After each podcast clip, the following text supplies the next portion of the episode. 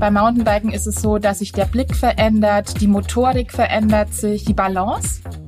Eine Angst ist ja auch wichtig und reguliert normalerweise.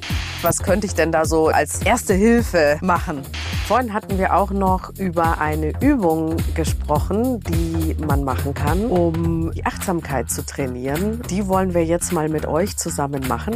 Welche Spaghetti wärst du jetzt von der Körperhaltung und von der Körperspannung her? Inside Outdoor. Der VD-Podcast ohne Blabla. Liebe ZuhörerInnen, wir starten heute in eine neue Folge äh, mit mir, Julia, der Moderatorin für die Themenbereich Outdoorsport in allen Lebenslagen. Heute habe ich die Kerstin Kögler zu Gast und wir sprechen über mentale Blockaden im Outdoorsport. Kerstin ist eine ehemalige Profirennsportlerin, die seit 25 Jahren im Sattel sitzt, eigentlich immer in einem Mountainbike-Sattel und äh, da in sehr verschiedenen Disziplinen unterwegs ist ist. Heute hat sie den aktiven Profipart beiseite gelegt und ist noch unterwegs für Fahrtechniktrainings, für das Bundeslehrteam bei der DIM und jetzt äh, seit einigen Jahren auch im Bereich Mentalcoaching und hat da so viele Qualifikationen, dass wenn ich die jetzt alle aufzählen würde, das den Rahmen des Podcasts sprengen würde. Herzlich willkommen, Kerstin. Hallo Julia, schön, dass wir uns so sehen. Ja, ich freue mich auch total auf die Folge heute, weil das einfach auch ein Thema ist, äh, das mich schon sehr viele Jahre im Outdoorsport begleitet. Es gibt ja dieses schöne Zitat, der Kopf ist der größte Muskel beim Sport. Mit welchen Herausforderungen wenden sich denn deine Kundinnen an dich für ein Mentalcoaching? Ja, also ich habe ja vorwiegend Outdoor-Sportler, viele Mountainbiker, aber auch andere Disziplinen und so eines der häufigsten Themen, das sind Stürze. Also zurückliegende Stürze, wo man einfach merkt, ich stehe ja vielleicht an einer ähnlichen Stelle, aber ich kann es nicht mehr. Das blockiert mich so das Thema mentale, emotionale Blockaden nach Stürzen. Ich habe auch so Klienten, die merken, immer in bestimmten Situationen fühlen sie sich blockiert. Also das kann auch sportartenübergreifend sein. Ich hatte da letztens eine, die merkt auf dem Snowboard und am Mountainbike. Das sind dann verschiedene Situationen, wo man merkt, ich kann es eigentlich, aber ich komme nicht weiter. Und auch so Themen wie Höhe, ausgesetzte Stellen, Spitzkehren, um jetzt mal nochmal spezifischer zu gehen. Das sind so häufige Themen von mir. Ein Thema, was mich begleitet, das haben wir uns auch im Vorfeld genauer angeschaut, ist Höhenangst. Äh, und das würden wir heute für den Podcast als Beispiel nutzen, um euch vereinfacht darzustellen oder als Beispiel mitzugeben, wie so ein Coaching ablaufen kann. Mein Thema ist, ich habe Höhenangst und ich habe so eine Komfortzone beim Sportklettern, die geht so zwischen acht bis zehn Meter ungefähr. Und sobald ich darüber hinauskomme, kriege ich einen Krampf. Also das ist jetzt so bildlich gesprochen. Äh, also ich merke, dass äh, ich zum Beispiel Beispiel nicht mehr ganz die Reichweite habe mit den Armen und Beinen, dass meine Atmung sich verändert, dass ich sehr ängstlich bin, dass so ein bisschen ein Sog in die Tiefe ist. Und da haben wir uns mal angeguckt, was da überhaupt erstmal im Körper und im Kopf los ist, Kerstin. Ja, das ist ganz spannend und das, ähm, das passiert ja nicht nur im Kopf, ne? sondern du merkst es ja voll im Körper. Und das ist so eine Sache, du weißt dann in dem Moment eigentlich, wie es geht, du weißt, wie du es machen müsstest, ne? Äh, wie der nächste Zug aussehen würde, wie die Bewegungen wären, aber in dem Moment merkst du, du bist viel starrer vielleicht. Ne? Beim Mountainbiken ist es so, dass sich der Blick verändert, die Motorik verändert sich. Also das ist auch total spannend, ähm, wenn man das mal schaut, wie verändert sich die Balance in Stresssituationen. Und das heißt, man kann es eigentlich, aber in dem Moment wird der Stress zu groß. Und dann fühlt man sich wie blockiert und ähm, ist einfach auch gehirnbedingt. Ähm, es gibt so Amygdala, Hippocampus, ja, die haben früher unser Überleben gesichert. Ähm, die haben uns in so einen Kampfflucht-Starre-Reflex gebracht und die sind immer noch aktiv. Und normalerweise reguliert der präfrontale Kortex, also der vordere Teil im Gehirn, die Emotionen, weil jede Emotion hat eine funktionale und dysfunktionale Seite. Also eine Angst ist ja auch wichtig und reguliert normalerweise. Bloß in dem Moment kann das nicht mehr gut regulieren und wir wir kommen in so einen blockierten Zustand, der eben nicht nur im Kopf ist, sondern auch im Körper. Kannst du das noch mal genauer erklären, was der Kampfflucht-Starre-Reflex ist? Ja, das war einfach ganz früher wichtig. Ich mache ein Beispiel, wenn der Säbelzahntiger kam, da war es ja nicht wichtig zu überlegen, okay, der hat jetzt 3,5 Zentimeter lange Haare, könnte vielleicht 12,5 kmh schnell rennen, sondern da war es ganz wichtig zu entscheiden, stellen wir uns tot Greifen wir an, laufen wir weg. Das sind Prozesse, die unbewusst auch ablaufen. Die laufen ganz schnell ab. Es wird nicht durch einen bewussten Verstand gesteuert. Deswegen ist es manchmal auch so, oh, was passiert da gerade mit mir? Also das kann ich auch bestätigen. Tatsächlich ist es bei mir dann wirklich so ein starre Gefühl, das dann da einsetzt, ja. ja das kenne ich auch von mir. Ich bin auch eher in der Starre dann. Ähm, ja, manche werden dann eher, gehen dann eher dagegen, greifen vielleicht an, wollen weg, starre, ja. Also hatte ja quasi die Angst vor etwas schon auch wirklich einen Sinn, äh, nämlich dass ich mich nicht in Gefahren bringe, äh, die vielleicht tödlich für mich enden könnten. Genau, genau. Gut, jetzt weiß ich natürlich, dass eigentlich, wenn ich an einem Seil gesichert bin in einer Kletterhalle, ist alles safe, passt alles. Was kann ich dann jetzt also machen, damit ich meinem Gehirn sagen kann, hör mal, die Angst brauchen wir gar nicht haben. Und mein Gehirn kann dann meinem Körper sagen, alles fein, du kannst dich wieder entspannen, du kannst weiterklettern, Julia. Also ich gehe noch mal einen Schritt zurück, bevor ich über das Emotionscoaching ansetze, schaue ich erstmal, was könntest du tun, damit du dich sicherer fühlst. Und das können erstmal ganz unabhängig vom Mentalen sein. Das können auch so Themen sein wie ausreichend Essen, ausreichend Trinken.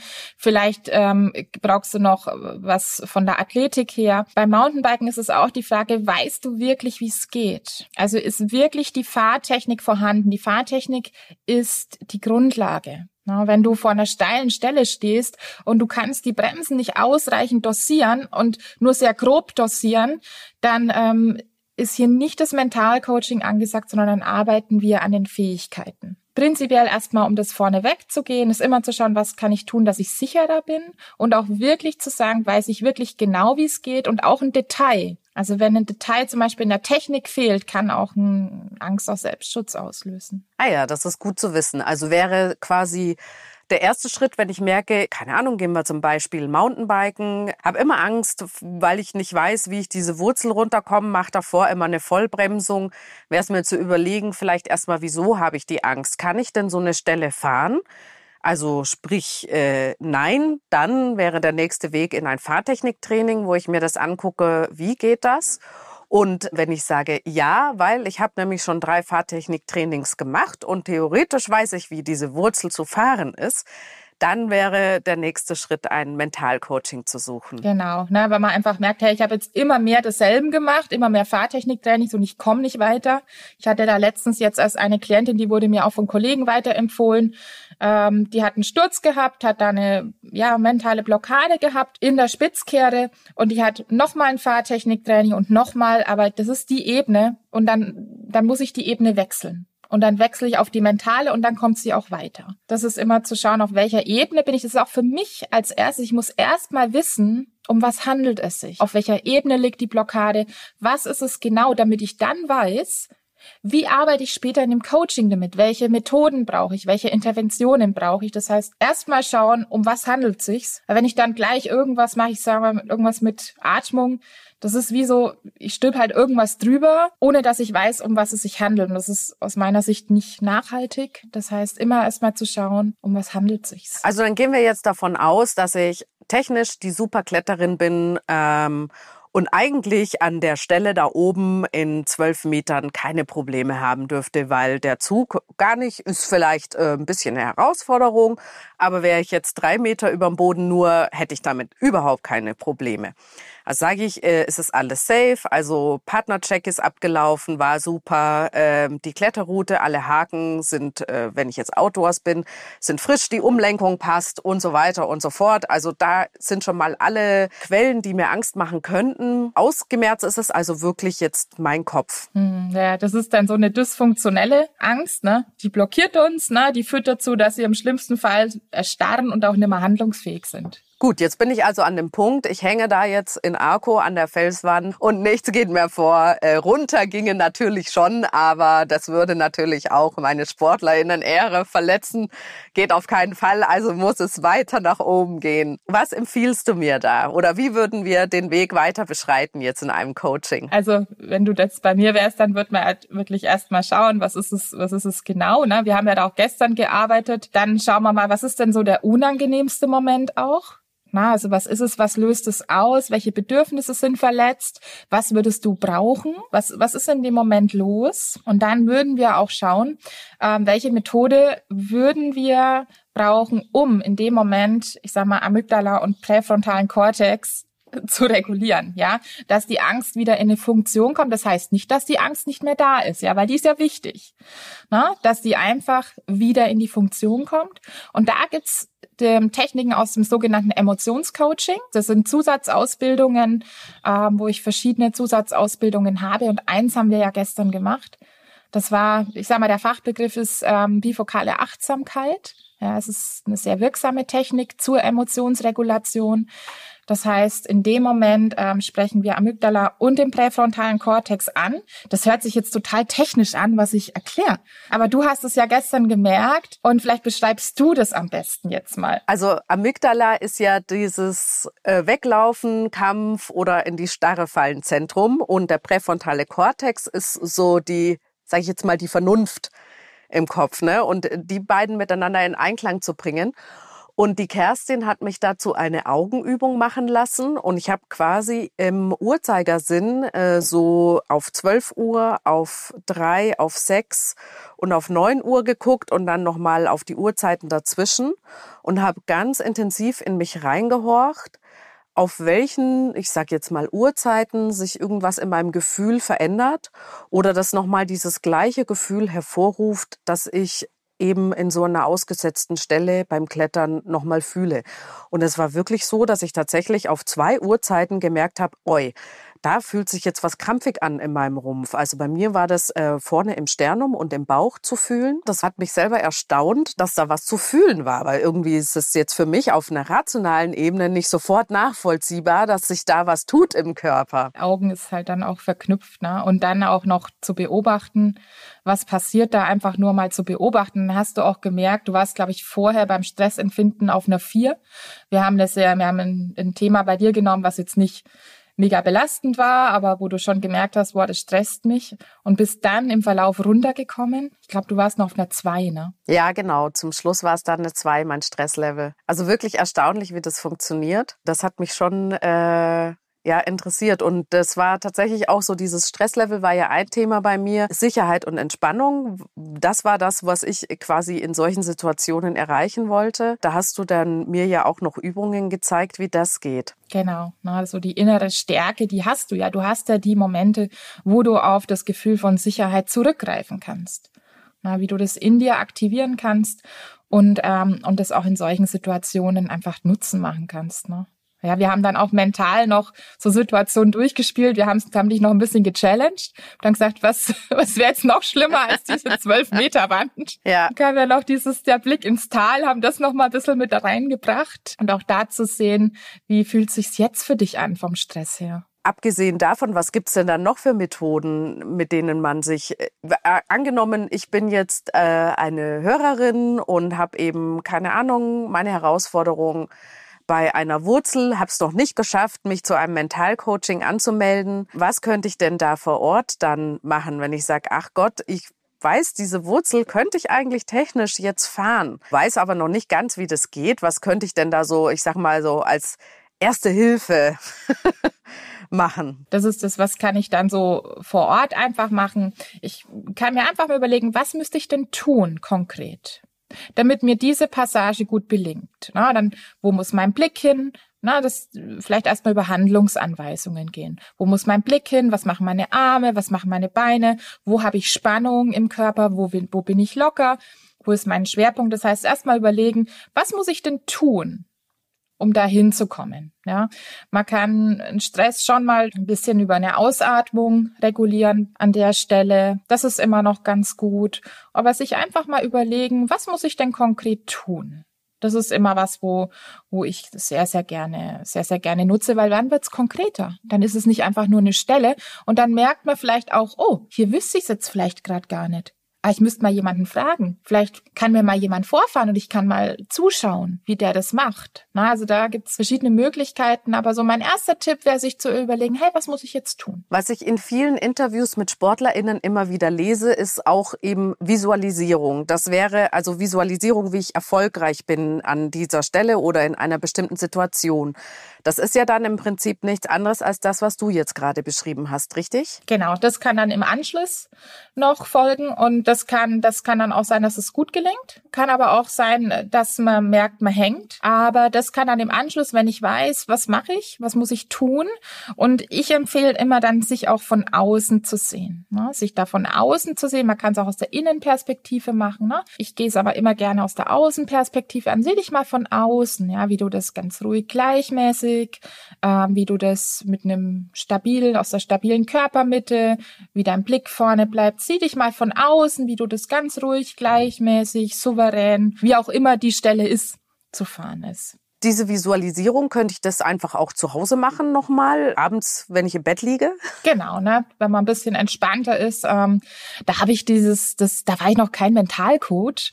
Und ich war, ich glaube, 2013 oder 2012 war das, ähm, in Riva bin ich diesen Enduro-Ride mitgefahren. Und da war eine Kehre, und die habe ich nie im Training geschafft. Ja, und ich habe mir das immer abends vorgestellt und ich sehe heute noch die Linie. Oh weia. Und ich glaube, ich war die vorletzte Starterin im strömenden Regen. Und ich bin um diese Kehre gekommen und ich war so perplex. ich sehe das heute noch. Ähm, dass ich da rumgekommen bin und habe mich so gefreut. Ähm, bin dann auch Zweite geworden, was super ist, weil ich war ja damals noch Marathonfahrerin. Also ich hatte ein geliehenes Rad, geliehene Schoner. Das war echt, das war echt wild. Aber das, das hat mir unglaublich geholfen. Und ich denke auch, dass das damals ein Schlüssel war. Damals war ich eben noch kein Coach, aber ich habe mir das zwei Abende lang immer vorgestellt, wie ich da rumkomme. War das dann auch so ein Schlüsselerlebnis für dich, die Coach-Ausbildung zu beginnen? Nee, nee, das war kein Schlüsselerlebnis. Das war einfach, das war toll. Das Schlüssel war eher dann, ähm, ich wusste ja, der Profisport, der läuft irgendwann aus. Und ich habe ja ursprünglich BWL studiert und eine Banklehre gehe ich zurück. Ähm, in den Job, bleibe ich selbstständig. Das war eher so dieses, ich wusste nicht, wo geht's hin. Selbstständigkeit ist mir schon, ist mir gelegen. Ich bin dann aber selber ins Coaching, weil ich einfach nicht weiter wusste. Und da hat sich dann einfach dieses zweite Standbein Mentalcoaching aufgetan und seit 2016 gehe ich jetzt auch diesen Weg. Ja, es kam eher aus, aus diesem, boah, wie geht's weiter? Werde ich wieder normal angestellt oder so daraus ist es entstanden, ja. Und das ist ja auch das, was ich mache. Kann auch sein, dass ich Leute in Veränderungsprozessen begleite. Aber damals war das für mich ganz wichtig, weil ich bin alleine nicht mehr weitergekommen. Ein ganz häufiger Punkt, mit dem sich deine KlientInnen bei dir melden, ist, weil sie schwer gestürzt sind und dann nicht mehr weiterkommen.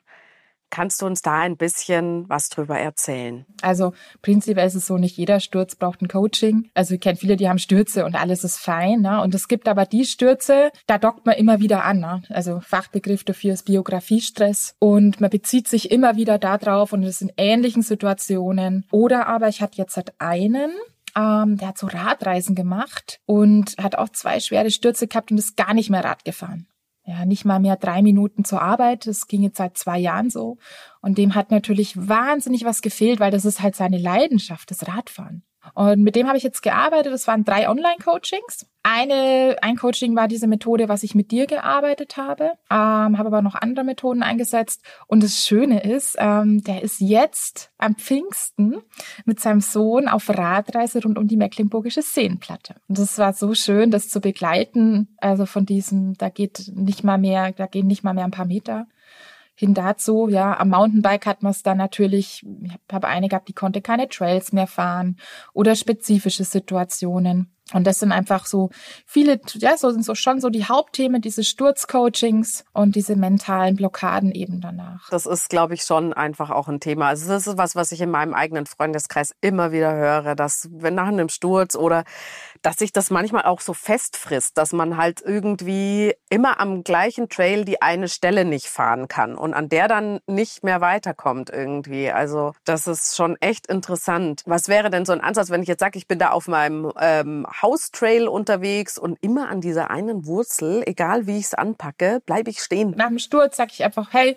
gib dir einfach mal Zeit, sei ein bisschen geduldiger, taste dich langsam wieder ran, sorg für Erfolgserlebnisse, schau auf das, was du schon alles kannst. Und das ist bei vielen schon dieses langsame wieder rankommen, langsam an Sicherheit gewinnen. Erfolgserlebnisse, das hilft schon. Und dann, jetzt sowas, würde ich trotzdem immer wieder schauen, weißt du, wie es geht? Hast du die ausreichende Fahrtechnik, die ausreichende Stabilität? Ist es auch jetzt der passende Zeitpunkt? Weil wenn du jetzt zum Beispiel total gestresst bist, bist übermüdet, na, weil man körperlich nicht so ganz im Lot ist, dann wird es auch mental schwer. Ähm, also auch da schon, dass so die, die anderen Faktoren alle passen. Und dann, ja, dir das vorstellen, dann auch schon, was könnte dir Sicherheit geben? Vielleicht noch ein paar Schoner, vielleicht steht, stellst du noch jemanden hin, vielleicht fährst du hinter jemanden her.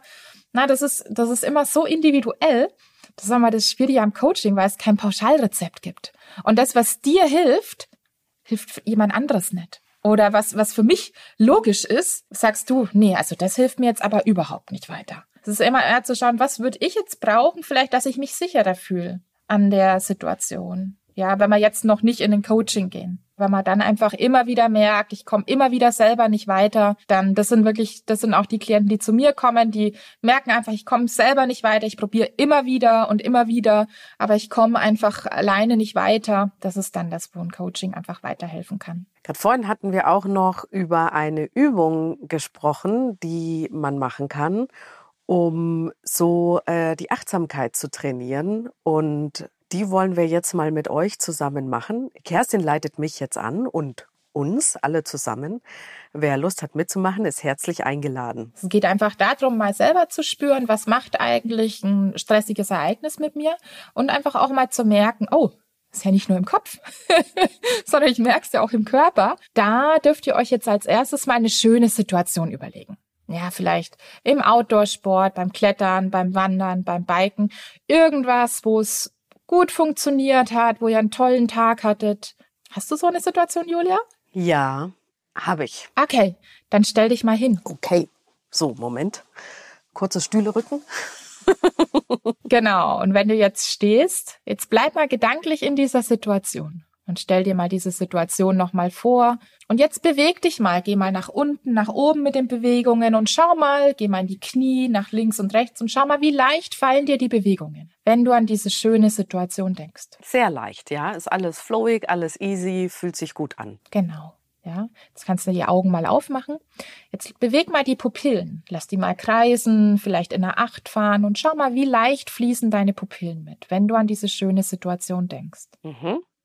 Auch gut. Jetzt stell dich mal auf ein Bein und schau mal, wie ist deine Balance, wenn du an diese schöne Situation denkst. muss ich mein Schokobein finden. ja, okay, ist gut. Genau, du kannst jetzt auch noch mal schauen. Angenommen, du wärst eine Spaghetti. ganz, gibt's ja so ganz fest und hart in der Packung. Die gibt's so al dente und zerkocht. Welche Spaghetti wärst du jetzt von der Körperhaltung und von der Körperspannung her? Ah, al dente. Nee, momentan bin ich ein bisschen wackelig auf den Beinen. Es liegt an meinem veränderten Körperschwerpunkt. okay, genau. Aber du kannst auf beiden Beinen stehen für die Übung, um zu schauen, welche ja. Spaghetti du bist. Genau, nein, dann bin ich jetzt eine frische Spaghetti aus der Packung. Okay.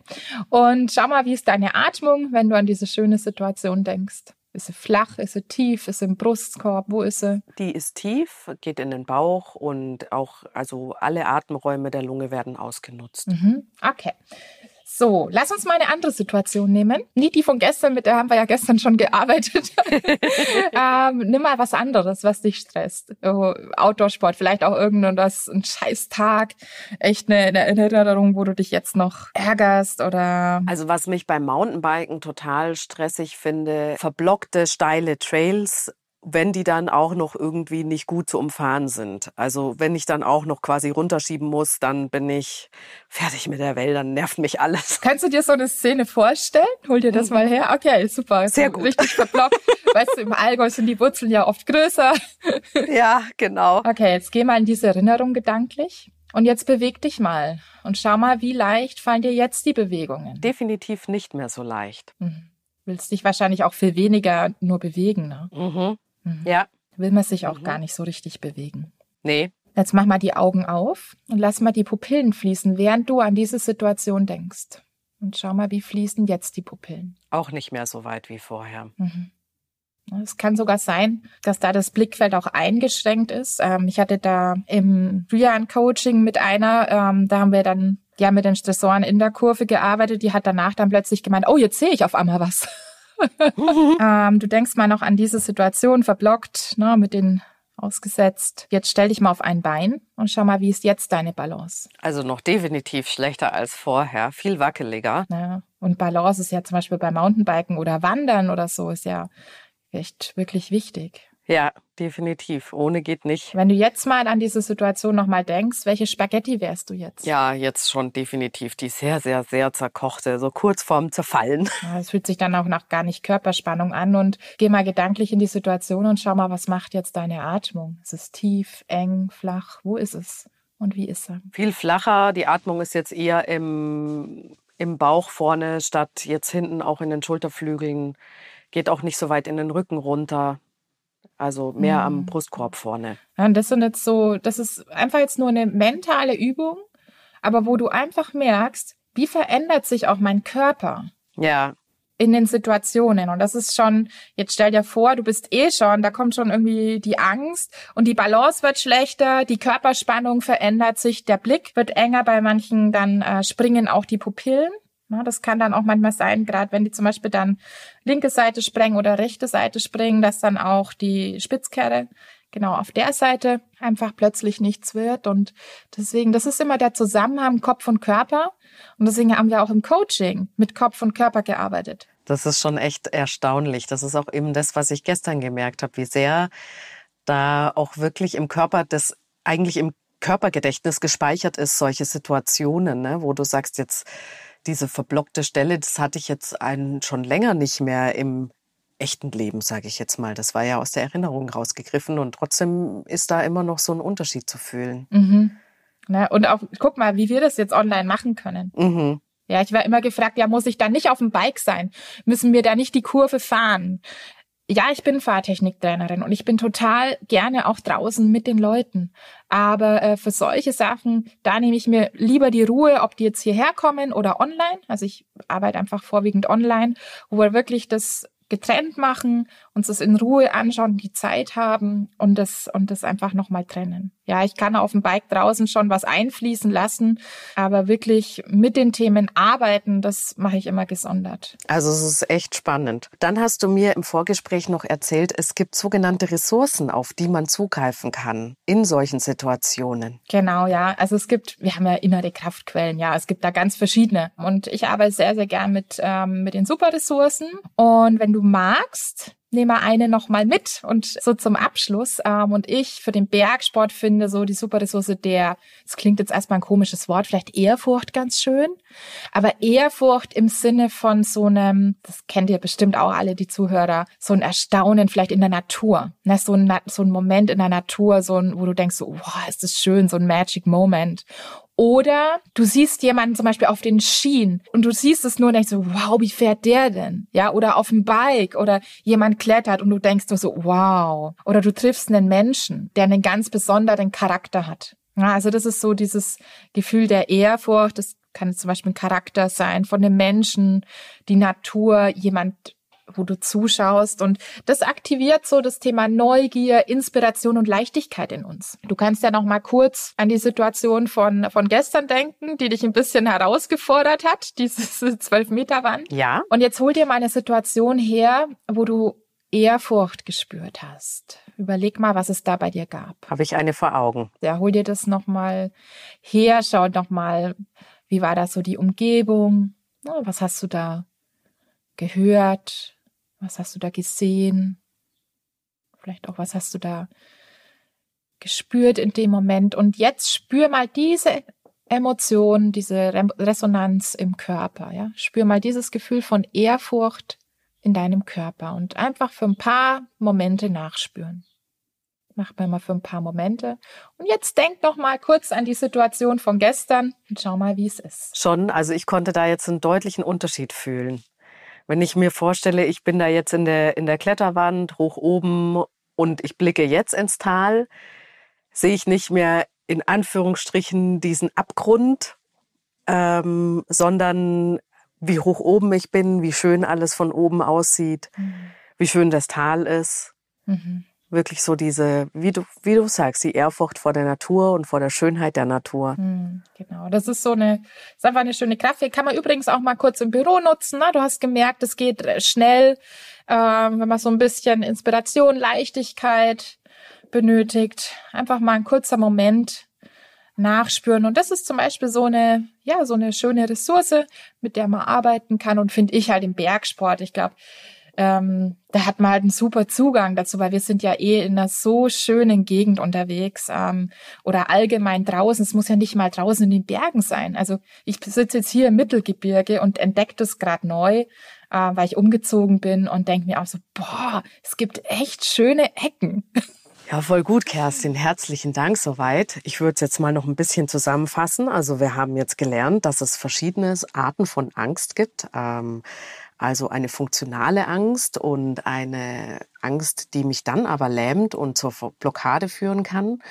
Wir haben uns angeguckt, dass es verschiedene Sachen gibt in verschiedenen Situationen, die ich anwenden kann, um aus der Situation rauszukommen.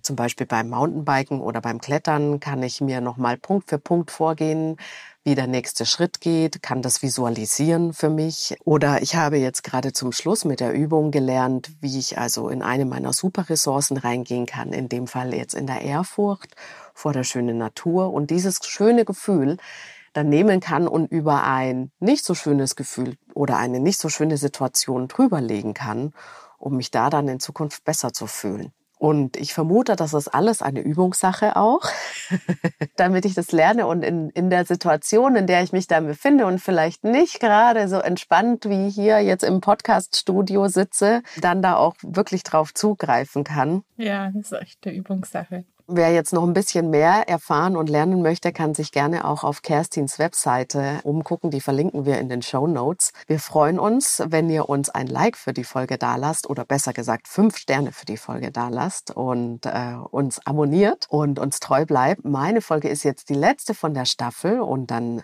hören wir uns im September wieder zur neuen Staffel. Herzlichen Dank fürs Zuhören. Wir wünschen euch eine wunderschöne Sommerpause. Seid viel draußen unterwegs, jetzt ohne Angst und ohne Blockaden. Genießt und sammelt die tollen Momente für den Herbst. Magst du noch was sagen, Kerstin? Ja, also schön, dass es heute geklappt hat. Und ich wünsche das auch. Also genießt die Zeit draußen. Äh, die kleinen Momente, die großen Momente, das ist gerade einfach wunder, wunderschön. Ja, ich wünsche allen einen guten Sommer, eine gute Zeit und auch der Herbst, Winter kommt wieder und hat auch wieder schöne Seiten noch. Da freuen wir uns auch schon drauf, genau. okay, supi. Dann sagen wir herzlichen Dank fürs Zuhören. Ciao. Tschüss. Das war Inside Outdoor, der VD-Podcast ohne Blabla. Wenn du keine neue Folge verpassen möchtest, abonniere diesen Podcast in deiner Podcast-App und hinterlasse uns eine Bewertung.